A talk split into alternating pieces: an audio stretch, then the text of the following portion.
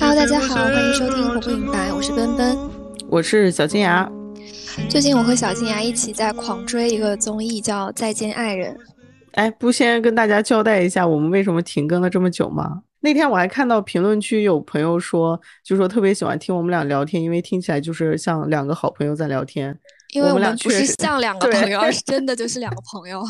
对，就是当当关系近到一定程度，我觉得吵架在所难免吧。所以以后如果我们又突然断更的话，你们就知道我们俩是因为吵架了，对，十有八九吧。但是其实我们在第一期的时候就是说，虽然认识二十多年，但吵架的次数屈指可数嘛。可是我跟小静啊在开始录播课之后就直接打脸，因为我们最近呃可能一两个月里吵架的次数是以前的加起来的十几倍吧。对，双手双脚加起来，所有的手指头脚趾头都已经数不过来了。嗯，但其实这些吵架的点也没有什么哪一方一定是对的或者是错的，就可能是每个人的观点不太一样。对啊，对啊，但有的时候也是我发疯，比如说这一次。好的，我们进入正题吧。哦，所以你只是想跟大家汇报一下，就是这一次断更是因为我们吵架了，但是并不想让大家帮我们评评理，是吗？对，这怎么评理？就是我发疯啊，我不是给你道歉了吗？但我还是想跟大家就是说一下小静啊发疯这件事情。啊，啊那你说吧。就是今年国庆回来之后，我们两个都挺忙的嘛，就或多或少有这样或那样的原因，一直都没有录制新的一期。然后我也看到很多朋友们在催更我们。那天呢，我就是提前跟小静啊约好说，我们在呃某一个周六的晚上几点钟录制。我就专门提前大概一周分三次跟他确认录制的时间以及内容，然后他每次都跟我说 OK。因为我知道小静啊，她是一个很容易有跳脱的想法以及 呃临时性状况会比较多的人，所以我每次都会提前跟她确认好几次。结果那天呢，我们是约在周六的晚上，可能六七点这样子录制。我那天就是有一些出去的呃活动，然后我当时好像是在去我去采耳了，我一个人去采耳，然后我就正躺在那个采耳的床上，就快要结束的时候，我就打算等一下回家就给你录制。然后小金牙就突然跟我说。嗯，他不想录这个话题，他想录另外一个。我当时就很震惊，因为我不是那种能够就随便丢给，毕竟我也不是百度，是吧？你直接输入一个关键词，我就直接能够侃侃而谈。就我每次还是要稍微想一下，我可能要讲什么观点的这种类型。所以他跟我这么讲，我就不太情愿。我说你现在跟我说要聊这个的话，我其实不知道要说什么。然后他就说，每次你都拿这个为理由来跟我来拒绝我。就是他的意思是说，每次他想说什么我不想聊的话题，我都会用这个为借口。但我不是借口，我是我有的时候是真的不知道聊什么，有的时候就是没有时间准备。我当时就是有点无语，但我还是压抑住了我的那个无语，然后我就跟他说，呃，也这样也不是不可以，但是我们最好不要临时变更，因为我都已经提前几天想好了，你现在突然要改，那肯定最后录出来的效果也不是那么 OK 吧？然后小金牙就直接发怒，他就说。那你说聊什么就聊什么吧。对我当时已经火气上来了，但是我选择就是发了一句很明显不友好，但是还是没有就是逼逼赖赖的一句话，然后没想到你穷追不舍，然后后面就吵起来了。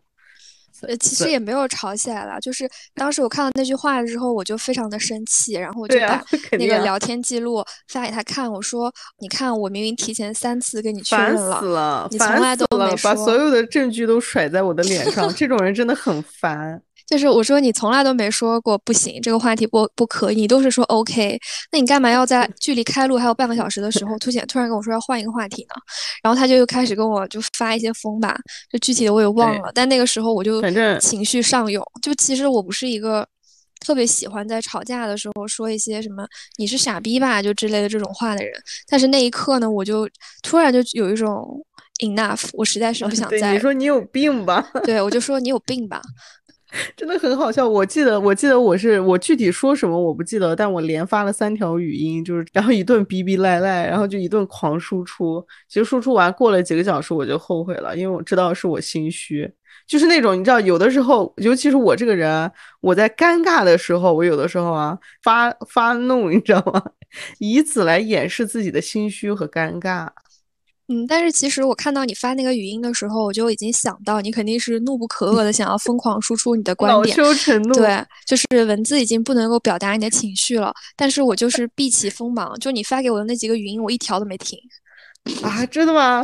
我就是转文字，但我没有听内容，因为我觉得你的讲话语气肯定很差。如果我点开听了，我会更生气。那我就只要看一下你说什么，但是不去听你的情绪。这也是个好办法啊。对，好吧，反正小金牙当时大概意思是说，那这个播客以后就不录啦，怎么怎么样的。然后我就很冷静的回给他两个字，OK。哎呦，我真的气死了！我当时就把你的那个聊天框，嗯，就是消息免打扰了。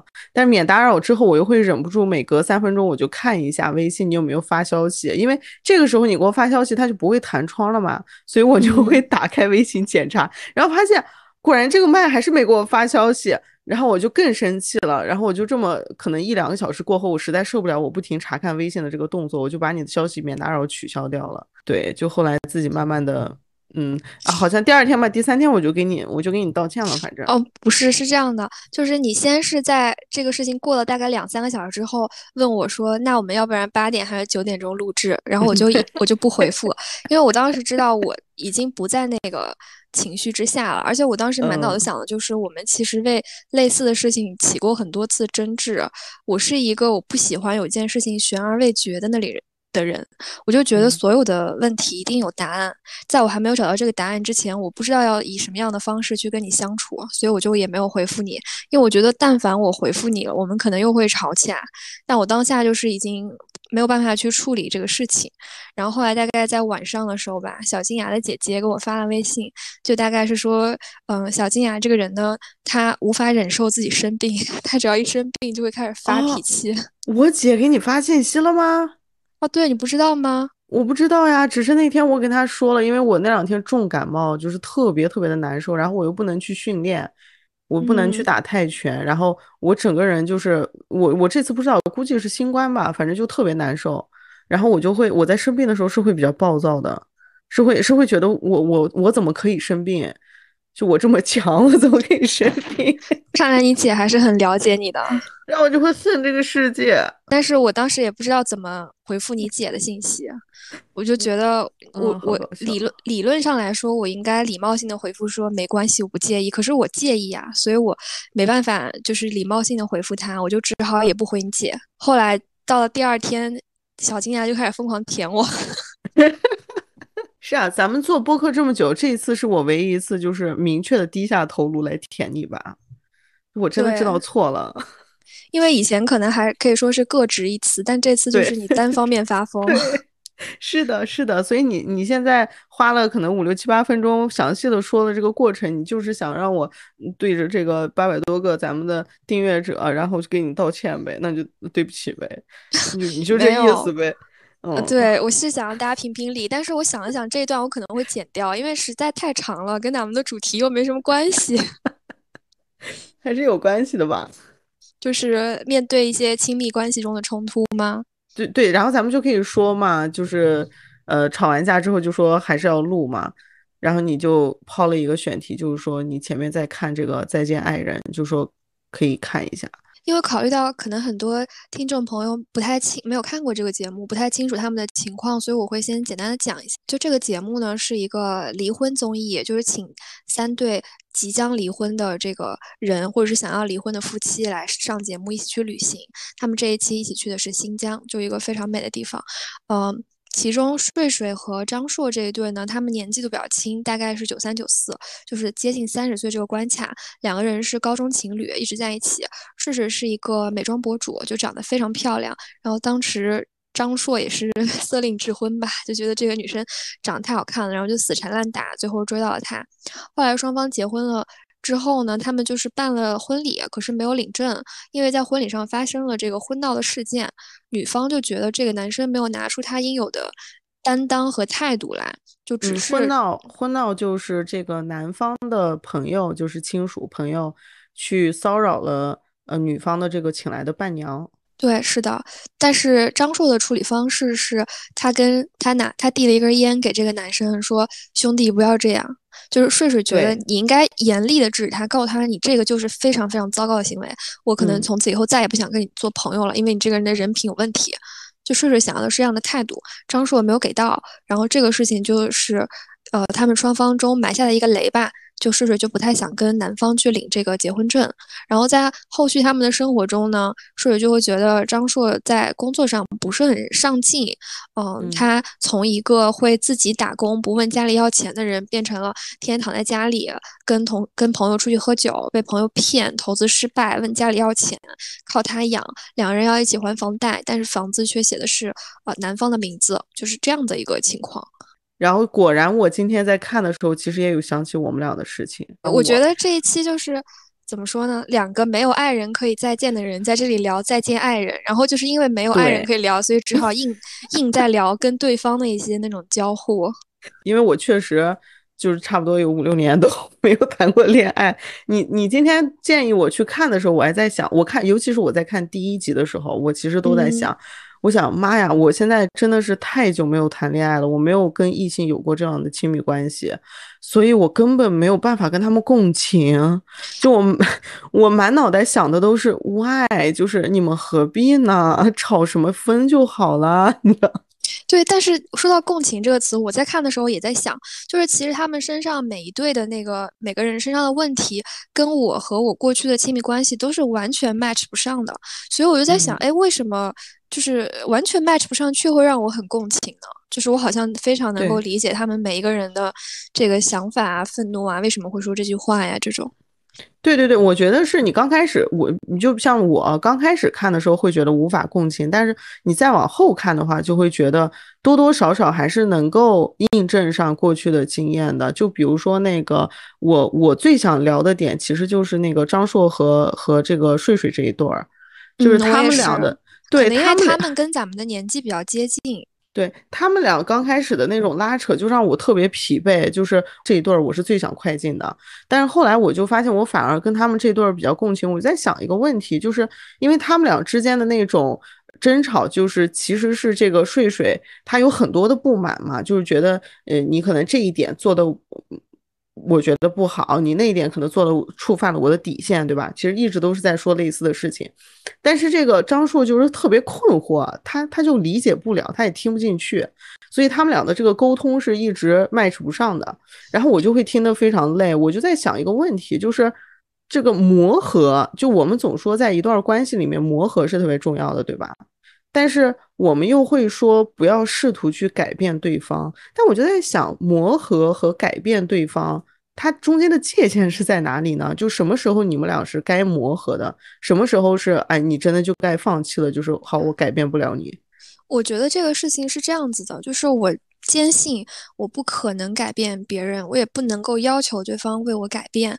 但是所谓的这个磨合，其实是你心甘情愿的说，我为了让这段关系维持下去，所以我愿意尝试去理解和做一些转变。不要说改变别人了，就改变自己。就拿减肥这个事儿来说，减肥就多困难啊！其实。你要说怎么减呢，也很简单，但是做就做不到。那改变别人肯定就是更难。那除非你有非常强的这个原动力，比如说，呃，我一定要瘦到多少斤，我才可以就是获得更健康的这个身体，或者说，呃，我一定要改变我的什么习惯，我才能跟这个人长久的走下去。哦，所以你的意思就是说，磨合其实是磨的是自己。嗯，是，我觉得磨的是自己啊。嗯，这么说好像也是，因为如果两个人都愿意抱着这种。我愿意磨合的这种心态的话，其实实际上就是达成了那种双方都可能会改变一些的这样的结果，对吧？我觉得睡睡跟张硕他们两个的相处模式就很像是没头脑和不高兴。就张硕是没头脑，他一直听不懂睡睡在讲什么，睡睡就是不高兴，因为你听不懂，所以我更加的生气。对对对，我我觉得他们婚闹的那个事情就有。前面的一集大概都集中在他们俩的这一个矛盾上嘛，我觉得当时我看了就非常着急的，就是真的是鸡同鸭讲，就是我特别能理解睡睡的那个愤怒的点，他不是说我需要你如何如何的去跟你这个朋友表达愤怒，这个不是重点，重点是在于说这个触犯到我底线的，就是在婚礼上面你的朋友骚扰了性骚扰了我的伴娘。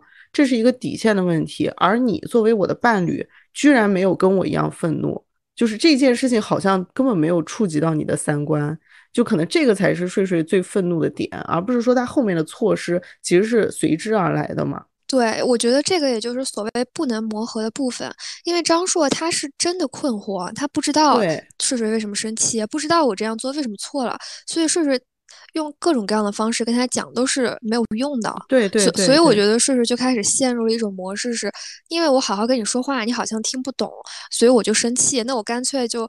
我干脆就一直发泄情绪，就不管你跟我说什么，我都怼你。对对对对。然后这样就又陷入了恶性循环了。就男方可能会觉得，我跟你，我想跟你好好说，但你一直在怼我，那我就也不想跟你好好说了。当然，这也不是睡睡的错，只能说是两个人做了这样的选择，就导致一个更加差的结局。对，是的，我我觉得张硕虽然嘴上他其实，在节目里面说过很多次，说婚礼上的这个婚婚闹的事情，他也觉得不对。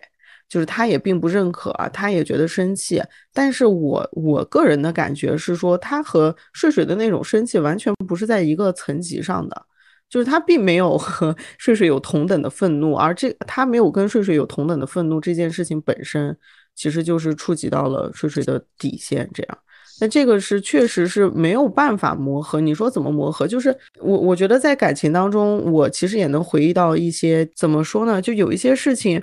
当他当发生了之后，你会我会觉得特别愤怒。我想跟这个男方去讲道理的时候，我同时会有另外一个想法，就是说这个事情为什么还需要我来给你讲？然后就是这个感觉会让我更加愤怒，你知道吧？就是我不明白为什么这个事情需要我来给你解释。就按理来说，应该是你本来就知道，你本来就懂得的，你知道吗？对，是的。但我觉得这种事情其实很多都。就它可能没有一个特别有导向的结果，就游走在一些灰色地带吧。比如说，我举个例子，呃，我的其中一个前男友，他身边的一个非常非常好的朋友，是那种跟他现在的妻子高中也是高中恋爱，然后后来结婚，但是在这个。男方在上大学以及大学毕业后工作的这一段期间呢，两个人是异地的。在异地期间，这个男生就是会经常去做一些，就类似于找炮友啊，甚至是嫖娼啊这样子的举措。我当然觉得这个行为是非常糟糕的。然后我我就是也逼问过我的当时的这个前任说，嗯，你觉得这个事情的看法是什么？他也给了我一些类似相同的答复。然后这个时候我就在想。如果这两个人是好朋友的话，他们在一起会不会相互影响呢？就他会不会也在一定程度上观念发生一些变化，觉得好像我这个呃，我异地的时候我去搞一些有的没的的事情，但是我结婚以后，对这个是这个会不会影响他呢？就是这这会让我比较困惑。就我会一方面又觉得，呃，好像既然人家已经表了这个态度，我也不能够一竿子掀翻这个这张船。但是这个又确实会让我心里觉得不适，所以我觉得，在经历了几段感情之后，大家或多或少的都会摸索出一套自己的标准吧。就我期望的另一半，他应该是什么样的？他需要具备一些哪些品质，或者是有什么东西是我的底线，对方是绝对不能触犯的。但我在践行了一段时间之后呢，我发现，就是所谓的这个找另外一半的标准，它只是给我构建了一种虚假的安全感。对对，其实我我是觉得这种预设毫无意义，因为你完全不知道会发生什么。对，就是事情的走向总是千变万化的，它不是像一个公式一样。对的，对的，而且而且你刚刚说这个，我还想到说为什么。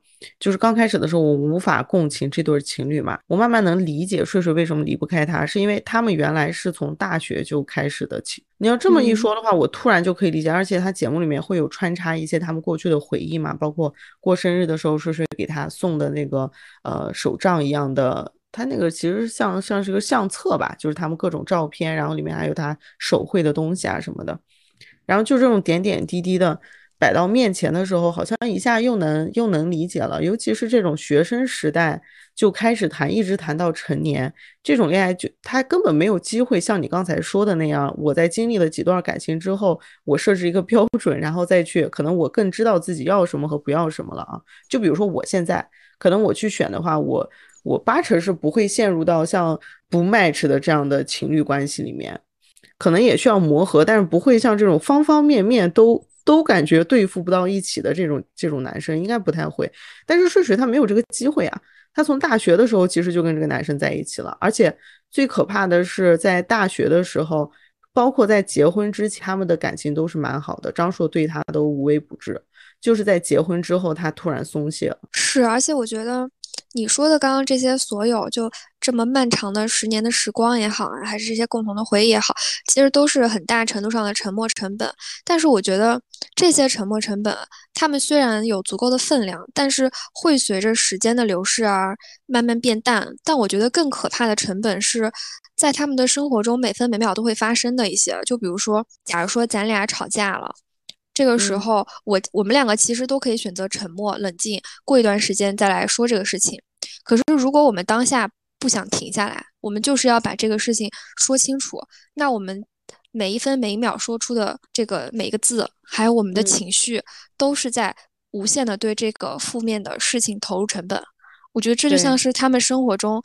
睡睡怼张硕的每一句话，张硕给的每一个反应，就只要他们两个人产生一些不好的交互，这些都会产生成本，而且这个成本我觉得比时间的和一些物质上的成本都更可怕，因为它就是会牵拖到你的情绪里去。就比如说，当你在想，嗯，他为什么会这么想？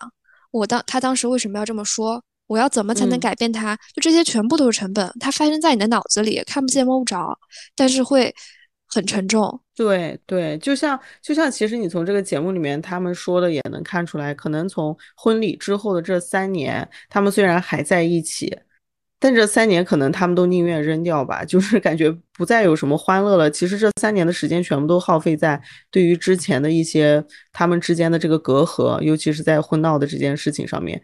在这个上面的拉扯，对吧？谁对谁错？而且这个时候张硕可能也有点有点懈怠了嘛，他经常出去喝酒啊或者什么的，就会有新的矛盾。就像你刚才说的，两个人就会投入越来越多的成本进去。但我觉得你说到沉默成本这个概念，它虽然是对，但是过于理性了。就是你你在这个情感里面，尤其是在当下。可能道理都懂，但是你不一定做得到。就像这个节目里面，他其实有一句文案，他就说“物以稀为贵”，但是他把那个“物”改成了“请勿”的“勿”，就不要的那个“勿”，然后“稀”改成了往昔的“昔”，就是过去，就“物以稀为贵”，不要以往昔的记忆为贵，这样嘛？我觉得这个对，看起来很有道理，对吧？都对，而且我觉得睡睡在这个节目里面也表现出来，他其实什么都知道。但是你不一定做得到，就是我就是看到了他们的那个相册啊，我突然一下有被打动，就是我一下就想起来 我遥远的分手记忆，就是当当年那个是我这辈子唯一一次我需要面对面的跟一个人说分手，所以当时我从决定决定要跟他分手到真的说出口的话，可能中间隔了好几个月。但这中间我就会有一些摇摆，然后会有一些记忆拉着我，但这种记忆都是一些非常非常细节的。比如说，我晚上睡觉不是容易害怕嘛？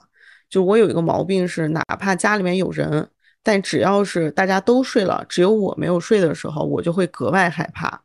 所以那个时候我跟他睡睡觉，然后他先睡着，有的时候他甚至已经睡着了，开始打呼了，但我就会把他摇起来，我就说我害怕。然后他就会爬起来去玩电脑，他他完全没有任何怨言，就态度也超好的，你知道吗？他就觉得就就是应该这样，然后他就会去玩电脑，然后等到我睡熟了，他才进来睡觉。就是这种生活细节，他会拉扯着我，你知道吗？就不是说啊我们在一起多么多么璀璨的记忆，也不是，就是这些生活细节让你特别感动的这种，就会让你离不开。对，就好像你跟这个人，比如说，可能有百分之三四十是能够 match 的地方，然后有百分之二三十你接受不了的地方。但这个东西呢，这个数字呢，你很难量化，你也没法说三十就是比二十大。我跟他说分手非常困难，就是我有好几次都是跟他就叫他的名字，然后一副我要跟你说说点事儿的这种样子，但是我说不出口。然后我就这么着搞了可能有一个月，你知道吧？就经常我甚至会在半夜惊坐起。然后就看着他说：“我有事儿要跟你讲，但是可能就会扯一些有的没的，你想你知道吧？就像那种电视剧里面会演的那种，扯一些有的没的，然后再继续睡下。然后后来是有一次我又这样欲言又止的时候，他问我他主动问我，他说你是不是要跟我分手？就我还挺感谢他帮我卸下这个负担的。然后我就有顺着他聊，我说确实怎么怎么样。但是你你知道，你选择明明是我选择离开他，但是我感觉我比他还还痛苦，是因为你接受不了自己是先说出分手的这个人，因为先说出的人好像是错的那个，好像是更绝情的那一个，对不对？对，就是你接受不了自己是个坏人。对呀，就哪怕是之前我们生活中点点滴滴，包括早晨我们去，就是特别像张硕的这种表现，就是你你气不打一处来，但是你要跟他摊摊开来说，又显得你矫情，你知道吧？就是这个节目里面有有一个有一个细节，就是睡睡特别不满的是。两个人不是要发车了嘛？要走了嘛？然后那个张硕先在车上，然后他就把东西全部堆在这个座位上。然后睡睡一开门之后，就发现他明明知道这个座位我我是要坐的，然后他就把东西堆在这儿。而且我开开了门之后，外面还在下雨。然后张硕就毫无反应，就没有说把这个东西移到后座什么的。所以他当时就因为这个事情特别特别生气。但张硕就会觉得，你知道有点龟毛这样。我特别能理解，因为生活当中有很多这样的细节让我非常抓狂。什么早晨我们明明说好要去医院，我早晨我自己定的闹钟，我自己爬起来，我全部都收拾好，把东西都收拾好，他只需要起来穿衣服陪我走就行了。然后我叫了他三四次，他都起不来，最后我就自己去看病了。但这个事情我回来甚至都没跟他说，我就也我就没有跟他闹，我没有跟他吵架，因为我觉得很心累。你知道吧？就是明明我在离开之前，我跟他分手之前，有这么多的细节都是他伤害到了我，是他一点点把我推开的，我会是这种感觉。但是当我去做这个坏人的时候，心里面还是会特别特别的难受。对，就好像那个这个节目里边的嘉宾 Melody，他说：“女人的心都是死在小事上。”对，真的是，你知道有多少？我我我到现在都能回忆起来那种画面，就是他当时可能在。惹我、激恼我，不知道因为什么小事。我当时看着他，我我都发作不出来，但是我心里面有一种非常悲凉的感受。我内心有个 OS，真的很悲凉。我内心有个 OS 是说某某某，你知道吗？你再这样，我会离开你了。就是我已经 so close 了，你知道吗？我很，我就很近很近了，我马上就要离开你，你都不知道。然后我就我也不想跟他发作，但是就心里这样一点点减分。嗯，确实是这样子的。所以你觉得他们现在的这三对里，我们刚刚聊的是睡睡嘛？然后另外两对的话，一一一对是傅首尔和刘毅，就他们两个也是多年的夫妻。嗯，现在可能是因为就傅首尔比较红，他有参加过《奇葩说》这个节目，我不知道你有没有看过。傅首尔变红了之后呢，他们全家就从合肥搬到了上海。嗯，另一半呢，可能就是没有工作了，每天在家里，就两个人的差距就会越来越大。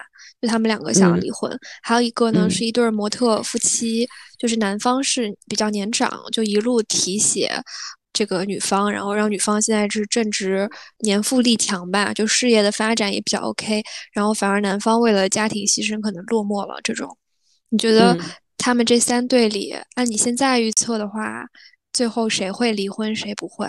嗯，首先我现在才看到第四集啊，就比如说你刚才说到的那个张硕和睡睡，呃，婚前是怎么怎么样的那个我都不知道，我还是觉得老刘他们这对可能会离，然后睡睡他们这对也有可能会离，反而是那对儿那个老纪他们，我觉得可能还稳一点，就是一对模特的那个。我的视角的话，我会觉得，呃，傅首尔和刘毅他们两个会离婚，但他们的离婚是两个成年人共同做出了这个决定。就比较理智的这种感觉，然后睡睡呢，是我我觉得观众都希望他离，希望他清醒一点，但是他应该短时间内也不会。对，这么多年了，我相信一定是也是有一些屏幕前的我们看不到的东西让他留下来的。对对，而且我刚才看到的第四集里面那个谁张硕真的有在行动上。做出一些改变，就是可能打双引号的改变吧。我觉得他这些改变肯定是发生在过去的这么多年里无数次啊，就是属于是一巴掌一颗糖那种感觉。就是我我今天下定决心要跟你离了，结果你明天好好表现了，那我就再观察观察，就这样反复吧。对啊，但这个就会感觉就会把女方不断的拖进去，再耗久一点，再耗久一点。我反而会觉得那对模特夫妇最后会离。为什么？因为我觉得他们中间呢是女方想离，嗯，就是虽然在之前的几期节目中，每天晚上他们都选择的是不离，我刚开始也比较看好他们俩，因为我觉得双方就是首先他们之间还是有爱情的，就其次也都会比较能为对方着想。然后他们之间发生矛盾的那些点呢，就可能只要是一方稍稍有一些改变，另外一方就是可以接受了，就不是什么那种特别大的问题，也不是原则性的问题。嗯，但是在我看到最新一期的时候呢，就是会让有会有几个会让我非常非常不舒服的点，就一个点是。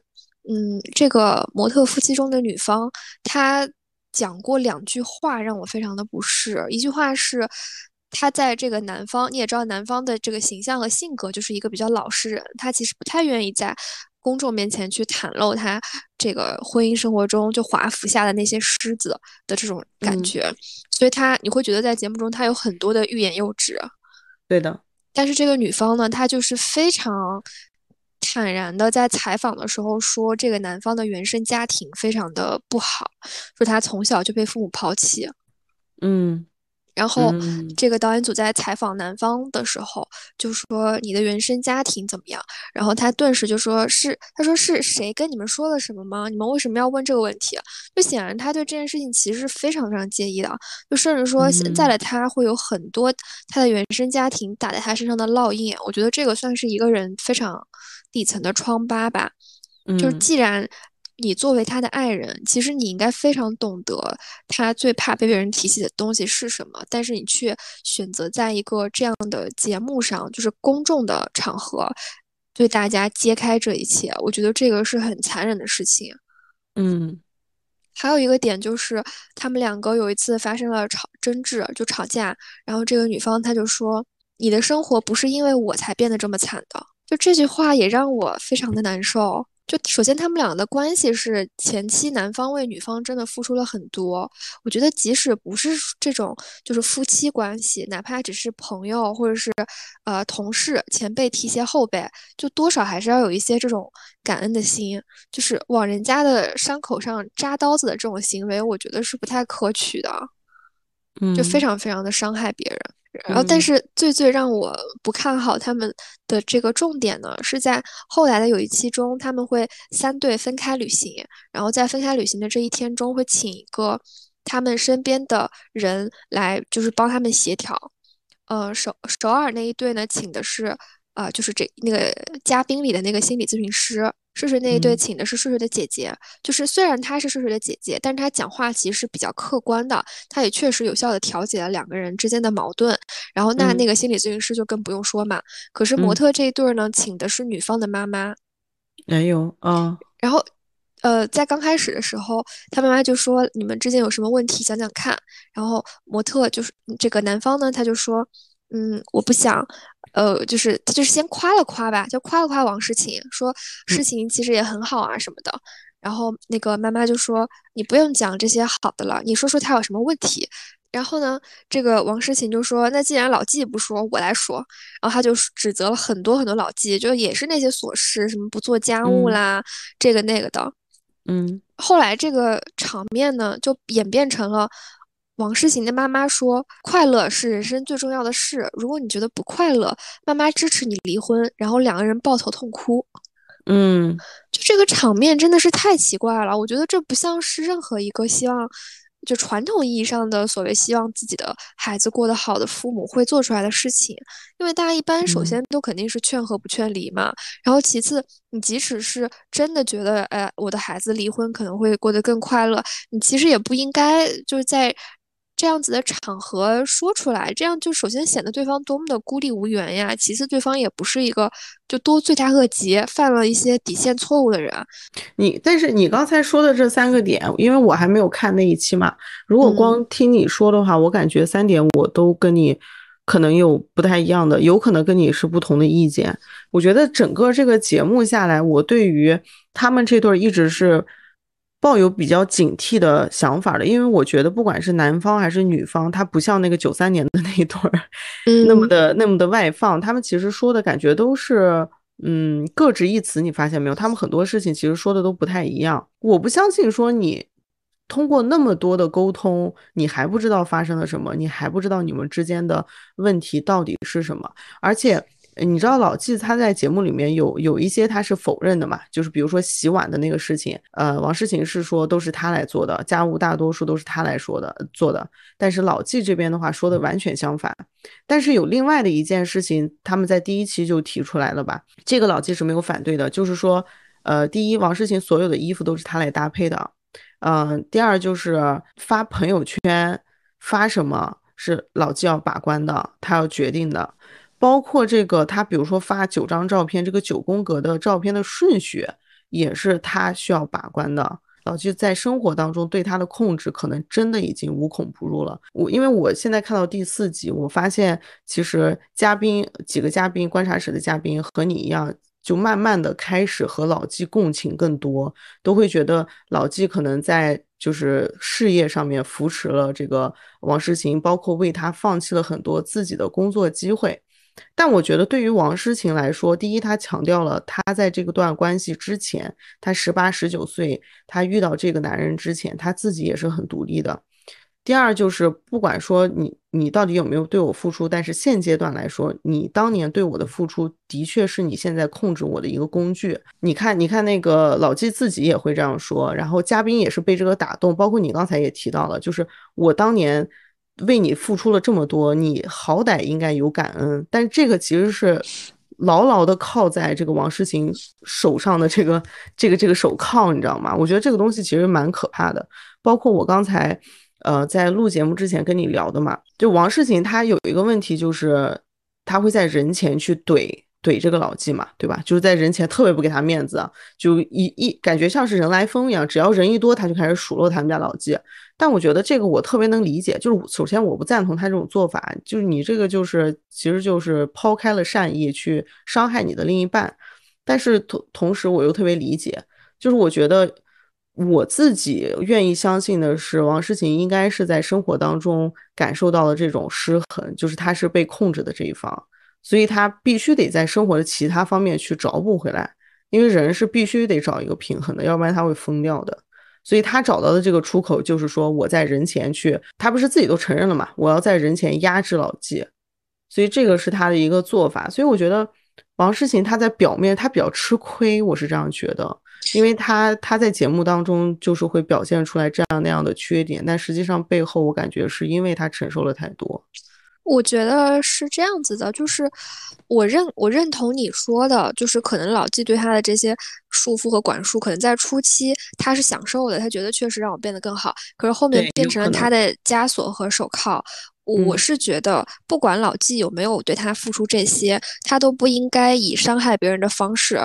去，不管是挣脱这段关系也好，还是在人前贬低他也好，不管老纪有没有付出，他都不应该这样做。这个是我不太能够接受他的一点。然后另外一点的话，我是觉得，我看到我看到后来我很生气嘛，我就有在小红书上去看一些相关的新闻，就是说在他们双方都有争执和言行不一致的一些点上，其实可能王诗晴是一定程度上撒谎了。嗯。就比如说，他们一直在说衣服上总是弄上油点子这个事情，大家就会说感觉又蛮夸张，就是说他说他自己连饭都不敢吃了，是吧？对，大家就会说，呃。可能对于模特行业来说，不把衣服弄脏是一个非常非常重要的原因，因为不然的话，品牌方就会不愿意借衣服给你。就甚至在后面有提到说，可能因为类似的事情，他有吃过一个非常非常大的亏，最后是老纪帮他解决的。但是在老纪要说这件事情的时候，他阻止老纪，就没让他说出来。所以我觉得这个可能是在人前老纪吃亏的地方吧。不管是好的还是坏的，他不太愿意袒露在大家面前，所以就会有。嗯，就会让大家有很多猜想，觉得你们谁在撒谎呀？谁是说的是对的呀？对我其实，在看那个节目的时候，第一就是你刚才说的，呃，他不应该这样做，就王世晴不应该这样打压这个老纪，我是赞同的。就是我当时看到他们在这个餐桌上面对吧聊的时候，王世晴这样，我看到老纪那个表情，其实我也难受。就是你你这样的去伤害你的另一半，对吧？我确实也觉得挺不好受的。但是包括你刚才说的这个。呃，他有没有撒谎？我我当时看他说他都不敢吃饭了，我也是存疑的。但是我同时觉得我能 理解他，就是我觉得这是他的一种手段，就他通过夸张也好，什么也好，他就是为了达成一个手段，就是要在人前压制老纪。是，但我觉得就是可能合理的，当然我这个非常的理想化和非常的站着说话不腰疼。就我觉得，如果你真的受不了，你就离开，但是没必要用这种方式去伤害别人。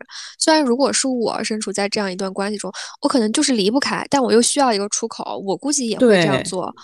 对对，是的，我感觉他们这对儿也挺难分的。包括我觉得王诗晴，虽然尤其是看到第四集，感觉他有点魂不吝了，就是那种 我不在乎，就是要伤害你的那种劲儿。但是我还是觉得他对老纪还是有挺深的这种感情的。我在看前四集的时候，差不多也是这样。就直到我说的最新的那一期，我会觉得他给我的感觉是，他就是想要离婚，但是他不想要被别人说自己忘恩负义，所以开始采取了一些方式。嗯，也有可能吧，但这个是最阴暗的猜想了。嗯，是的，没错。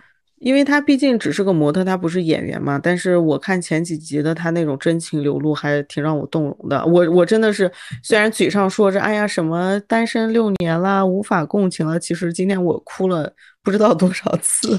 你是为谁哭的最多啊？呃，可能是老刘他们那对儿吧，因为我觉得他们那对儿就像他们说的，什么问题我知道，但是我解决不了。我觉得我看到第四集，我的感觉是他们的问题我知道，观众知道，那个观察室的嘉宾知道，但是大家也不知道怎么解决。我觉得他们这对儿是最让人唏嘘和难受的，但是又不知道该怎么办。就是感觉好像看起来风平浪静，什么事情都没有，但是生活中又都是隐痛。对，这种是最难受的，因为你像你像那个睡睡他们那对儿，对吧？对，有一个明确的目标，就比如说，第一，你要你要对我好一点；第二，就是婚闹这个事情，你得给我解决了，对吧？有非常明确的症结在哪儿，你知道那个结儿打在哪儿，你要把它松开。但是他们这个感觉就是像是那个绳子已经脱丝儿脱线了，只连着细细的一根儿，你不知道该怎么把它接上，所以这个就让人很难受，而且。嗯，另外一个让我很难受的点是，我看老刘他们这对儿，我会有一个很强烈的感觉，是我终于理解了什么叫女女人不是一个性别，是一种处境。就你看老刘他在那种处境里面的时候，他就是像千千万万的家庭主妇一样，对，是的。而而且他其实你要是细想的话，他不可能像呃任何一个家庭主妇一样付出的那么多的，因为。生理就决定了嘛，生孩子、哺乳这些肯定不是他来干的嘛，对吧？是的，对啊。但是你看他的处境已经这么艰难了，并且他这种处境其实才维持了两三年吧，就是从他们搬到上海才真正开始现在的这样的情况。嗯，对啊。哎，其实我有的时候会觉得亲密关系这个话题真的是好复杂，因为你把这个世上的随便两个人组合在一起，可能就是一种完全不同的场景。就哪怕是我们现在已经看到的这三对儿，就比如说老呃季焕博和王诗晴，就他们两个有很甜蜜的部分，但是也有这些两个人之间的举物。就是好像这些东西是如此的对立，但是又能够完美的共存在他们的这段关系里啊。对啊，我看我看到最后就觉得好痛啊，就终于能共情了，又又想离开又不想离开的那种，又离不开，你知道，就让我也觉得挺揪心的。就是我好像慢，我看这段，因为我之前啊，我跟你说，我已经有很好几年了。我人生头一次持续这么久，我看任何的爱情电影，我毫无反应，就完全不会有那种甜甜的恋爱，什么粉粉红色的 bubble，不会有这种感觉。我还一度在想，What's wrong with me？但是我这次 getting sad，getting sad，你知道吗？但是我今天看这个《再见爱人》，反而是看这么一个离婚综艺，让我想起了那种谈恋爱到底是什么感觉，而且是。其实是正面的，就是那种和一个人，你你你想想这个事情其实挺神奇的，两个完全的陌生人走到一起认识，然后就变成亲人，变成家人了，然后有可能最后又走走散了，对吧？是啊，但我觉得我看完这个。的感觉更多的是绝望，就是它不像是，比如说你看了一本书或者是一个什么，让你有一些感悟，说好像我掌握了一些方法论，我以后怎么样做可以更容易的获得幸福。就我看这个是会觉得，不管是什么样的两个人，不管有一个人他有多么的优秀，多么的好，最终这段关系都会走向破碎。所以这个世界上其实好像就是没有一个答案，就会让我觉得很绝望。对的，对的，包括我今天在逛那个小红书的时候，也也有看到，尤其是傅首尔和老刘这一对儿，就会有很多指摘，你知道，他分，呃，分成了激烈辩论的两个阵营，就是支持傅首尔和支持老刘的。但是我是觉得，我看到那些指摘，比如说就说傅首尔太，就是完全无视老刘的付出啊，或者什么什么的，嗯嗯，或者说老刘其实。并没有他说的那么惨，他的处境并没有那么糟糕。比如说和家庭主妇比起来，其实好很多啊，根本没有那么糟。但是我是觉得看来看去都不能说服我，我还是觉得非常对为他们这对儿而痛心。就我觉得他们这对儿已经是我能想象的比较匹配的一对儿了。就虽然是一强一弱吧，但是他们强的这一方非常的灿烂阳光，弱的这一方又非常的松弛平和稳定。对对，这个在我的想象里面，你如果让我来猜的话，我会觉得这样的一个搭配已经是非常稳定的一对了。但是他们后来就走成这样啊，所以就让人特别的无力啊。一方面我是会觉得看这个离婚综艺反而给我看的更想谈恋爱了，但另外一方面，对，但另外一方面也确实会想起来那种走进一段就是和一个陌生的异性走进一段亲密关系的那种痛。但是我这个人可能比较奇葩吧，我总是觉得我，你知道我今天看看到他们，就尤其是那个睡睡和张硕那段吵来那对吵来吵去，呃，老纪和王诗龄在第一集的时候那种纠葛，王诗龄是李湘的女儿啊，对不起，老纪和那个王诗晴他们两个这样拉扯，就是哭啊什么的，我就反而会也会觉得很羡慕，我会觉得那种。有这种这样的情绪波动，它是活着的一部分，至少对我来说还蛮重要的。就可能我这个人还是比较性缘脑吧。天呐，那我真的跟你完全相反，就是我看这个我会觉得深深的疲惫，就我我会觉得光看这个已经消耗掉我很多能量了。嗯，一想到我要跟一个人走入到这样的关系里去，每天的消耗我的能量，我就觉得太可怕了。我宁愿自己当一个。草履虫，那你知道这个人能消耗你的能量，就是他那个负面有多强，就说明他曾经带给你的正面有多强，要不然他不会伤害到你。你就像你就像我跟那个裤衩哥分手之后，就是他那个时候刚好是我今年这个年龄，就是三十，就我跟他是九月份分的手吧，他是十月底的生日，这样我那个时候自己租了一个房子，然后有一天早晨六点钟。就有人敲我家门，而且我那个时候合租，你知道，我吓坏了。我说谁谁他妈敲我门？然后我赶紧去开，然后就发现是醉醺醺的裤衩哥。然后他就非常可怜，他就可怜兮兮的跟我说：“你知道他说了一句什么吗？今天是我的生日。”对，他说：“今天是我的生日，我想吃你做的红烧肉。”然后呢，你心都碎了。我心都碎了呀，就是那种非常非常真的很痛。然后我就。把它放进来，然后让它躺在我的那个 次卧，真的好像一条小狗狗啊，真的很像，对不对？我就让它躺在我我那个时候租的是一个次卧，只有九平方，连那个衣柜都没有，我还铺了一个地毯。它一米八八的大高个儿，我就让他躺在我那个地板的那个毯子上。你怎么不让他躺在床上？他甚至施展，他醉了呀，臭死了。他他甚至施展不开，你知道吗？他就躺在地上，然后我就缩在那里。对啊，然后我就在床上，然后给他订了一些，呃，红就五花肉什么的，给他做东西。到了以后给他做饭，我真的给他做了呀，他想吃啊。因为以前我们住在一起的时候，我就经常给他做一些好吃的，这样。所以我知道好人。所以我知道他是真的想念那个味道了吧？然后我就给他做，做完以后让他吃完，他就走了。我跟他分手就是，我就我感觉有点像傅首尔对老刘的那种感觉，就是你不是不喜欢他了，你只是不爱他了，但是你你还是觉得这个人是个不错的人。然后他当他这样他哭的时候，他痛苦的时候，你还是会跟着他一起痛苦，但是你又心里面知道你们俩可能不太可能走下去了。这样，唉，即使是。就是傅首尔这么会、这么擅长沟通的人，但我就有的时候觉得，很多时候大家都说什么无效沟通、无效沟通，我觉得是因为每个人在沟通的时候更在意的都是自己要说什么，说是我对对我太赞同了，就而不是倾听。其实沟通很重要的一部分是倾听。我我今天看这个的时候，有一个点我非常生气，就是在那个呃张硕有一次和呃那个睡睡在吵架，在激烈的争吵的时候，傅首尔这个时候就说了一句话，就你们男的总想和女孩子讲道理，其实应该冲上去给一个拥抱。我非常非常厌恶这句话，我觉得这句话非常厌女，就是我们女的明明很讲道理，就以我的生活经验。来看这句话根本不为真，很多人说这句话不要跟女的讲道理或者怎么怎么样的。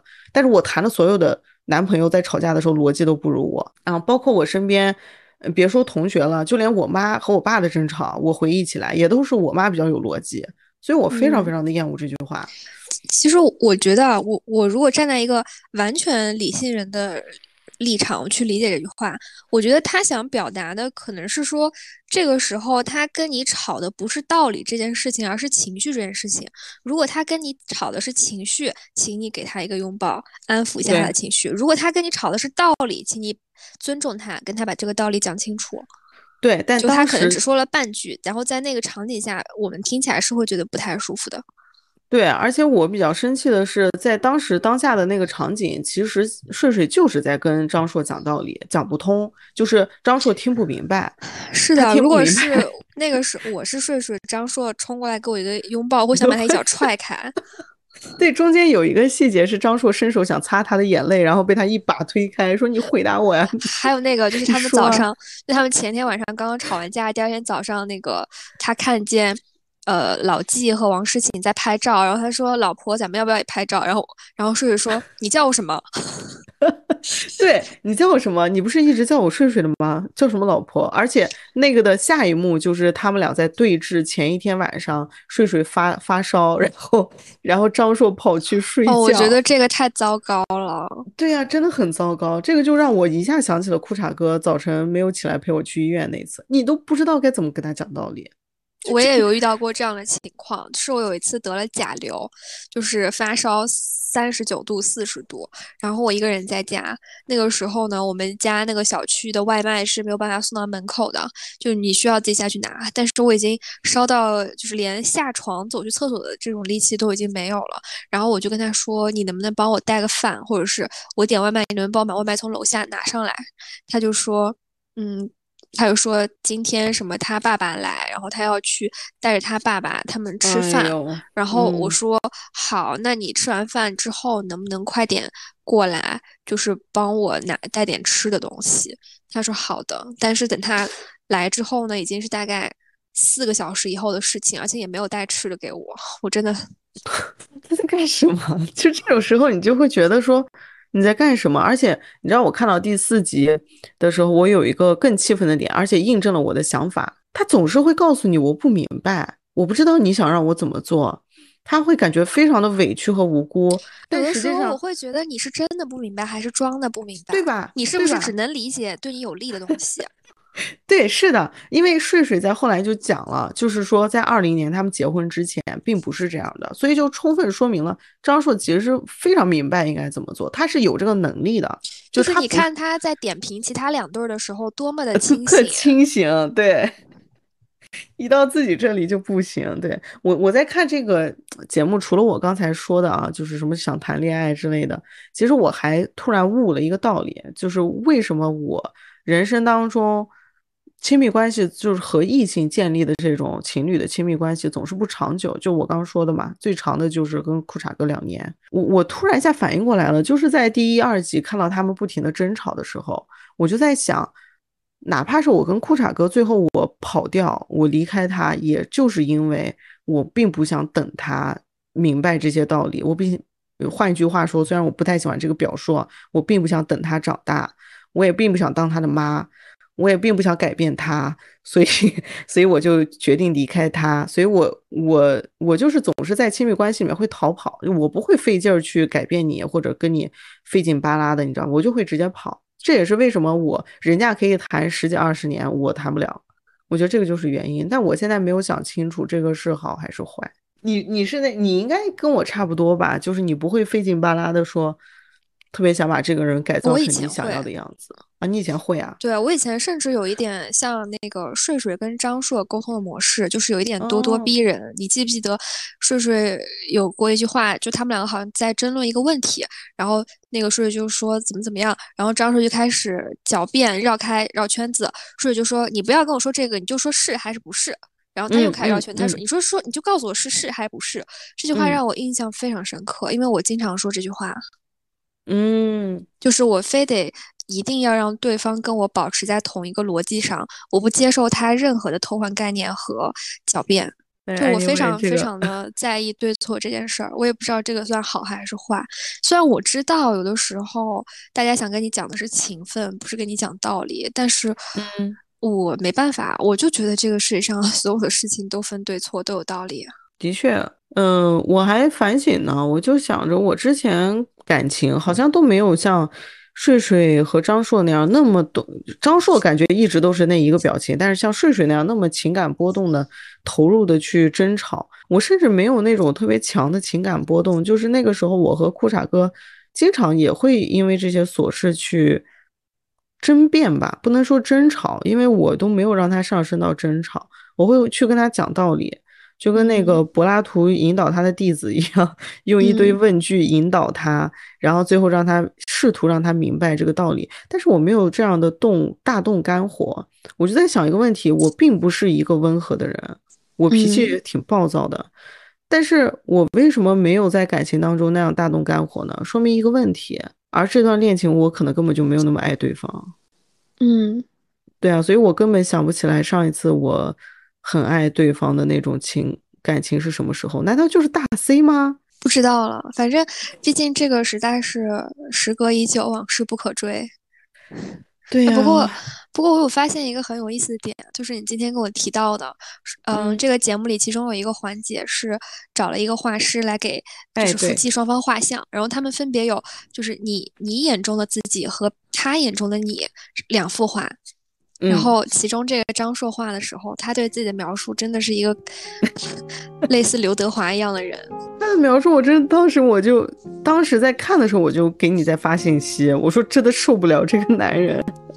对，我 而且我觉得特别典型，对，就觉得很有意思啊。就是为什么很多男生都会如此自信？当然，这个不是一个完全意义上的贬义词啊，是我有的时候真的会困惑，就是我还挺羡慕的。为什么当我也挺羡慕的？因为为什么当有一个人他提出来一个意义的时候，呃，我或者是很多女生都会想说，哎，我是不是真的应该得怎么怎么样？就是会有这种。自我怀疑和自我质疑的部分，但是其实男生有的时候会觉得啊，你怎么能这么想？就是他不会觉得是我有问题，他会觉得是你有问题。对对对对对对，对对我我其实真的还挺羡慕的，就是他们说这种叫心大嘛，但我其实觉得，尤其是如果你和另外一个人建立了亲密关系，你们俩又是天天住在一起这样生活。嗯，我觉得一个人心大的话，一定不是说他真的可以以此来抵御外界的纷扰，而是说他身边的这个人帮他去处理了这些事情。就是他的心大，可能就像一个很大的漏斗一样，把这些烦心事都漏下去了。但是下面一定是有另外一个小漏斗替他接着的。唉，总之，虽然这个节目还没有结束啊，但我就觉得看了这个，我最大的感想就是。果然，爱不能抵万难，别说万难，连一难都抵不了。的确哦，我的感想就是好想谈恋爱。Why？这是个好事，因为我已经很久没有这种感觉了。我刚刚不是问你 why 吗？然后我就想到了这个关于 why，我最近看到了一些新的说法，就有一个是，呃，一期讲那个刻意练习的播客里边，它大概是说某一个企业为了节省成本的时候，就通常会问五次 why，就是啊，为什么这个流程是这样的？呃，为什么呃这个流程要这样制定？就是你连问五个，你才能够得到这个问题最本质的答案。那这个答案它是有助于你提升你的效率的，这个是一个。然后另外一个就是，嗯，前几天呢，我的同事在跟我吐槽说，他跟他的朋友一起吃饭的时候，对方就总是很喜欢贬低他，就类似于他说什么我喜欢个东西啊，这个东这个人就是啊，这个东西有什么好喜欢的？只有很什么什么的人才会喜欢呢？他就很气，但是又不知道该如何反驳。嗯，然后我就跟他说，其实这个问题很好解决，就当有人说出一些冒犯到你的话的时候，或者是开一些恶意的玩笑的时候，你就问他，你为什么会这么觉得呢？这样他就一当他一旦开始解释，他就会显得自己很可笑。就比如说，假假如说有一个人在公共场合说出一些性骚扰的言论，或者是一些黄段子，你就会问他。为什么好笑啊？好笑的地方是什么？你为什么觉得这个好笑啊？这个是什么意思啊？就是对方就会开始觉得尴尬了。我觉得你可能真的以你的性格的话，你真的会实施的，你会在生活当中实践的，好可怕！你不要用在我身上哦。我没有用在你身上吧？我说你不要在未来不要用在我身上。但是你也不会跟我说出一些让我觉得很不适的言论你就你就回答我，你承不承诺我？这不就是刚才我们说的那个吗？你不要跟我扯那些，你说好还是不好？我用张硕那句话来回答你，我不能保证。哦，他还有那个说那个成长吗？他说我会尽快。嗯，尽快成长是什么意思？就是在晚上睡觉前给自己脚底下抹化肥吗？太无语了，真的。